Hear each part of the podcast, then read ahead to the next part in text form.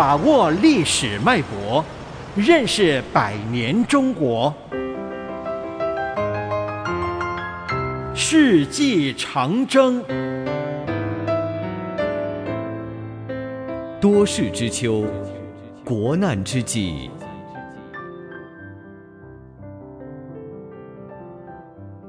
一九九零年，九十岁高龄的张学良终于打破了半个世纪的沉默，公开为历史作证，坦然承认自己的判断错误，说：“当初并未料到关东军会发动九一八事变。”一九三一年六月，当时担任东北边防军司令长官的少帅张学良，因患伤寒病住进了北平协和医院。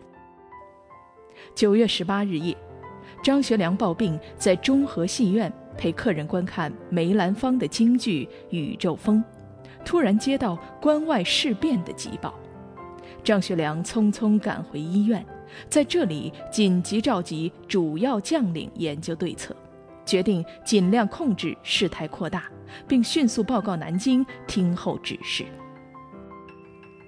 九一八的枪声震惊了全中国。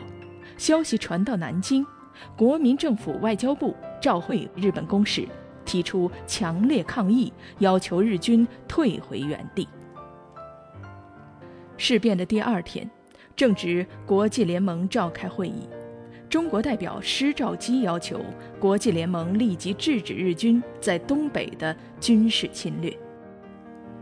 九月二十二日。从江西剿共前线返回首都的蒋介石发表演说，公开表示采取逆来顺受的态度。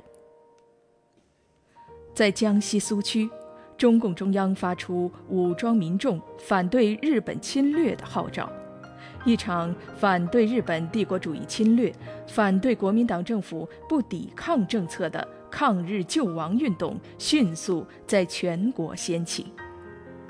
著名教育家马相伯要求政府立息内征，共御外侮。华侨巨商胡文虎捐助三架飞机支援抗战。在江西剿共前线的陈诚、蔡廷锴等将领纷纷要求北上抗日。蒋介石被迫接见请愿学生，许诺三天之内出兵。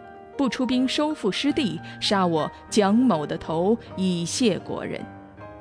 三天之后，蒋介石未动一兵一卒。在嫩江河畔，一些爱国将领打响了抗日的枪声。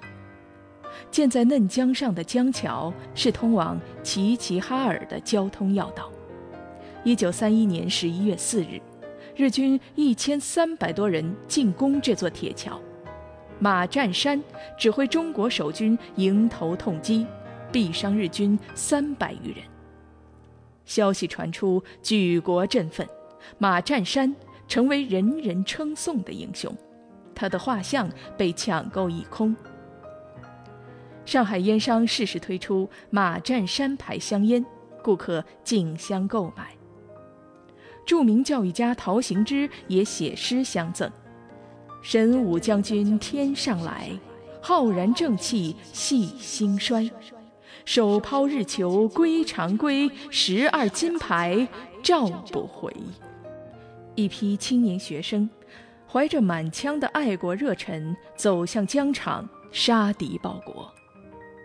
危难之际，分裂的广东与南京政府重新合并，两广反蒋势力。趁机敦促蒋介石下野。一九三一年岁末，蒋介石被迫辞去国民政府主席和行政院长职务，回到了他的奉化老家。不过，仅仅三个月后，他就再次复出。中国政府的不抵抗政策，助长了日本侵略者的嚣张气焰。他们把贪婪的目光瞄向了中国东海岸的大都市上海。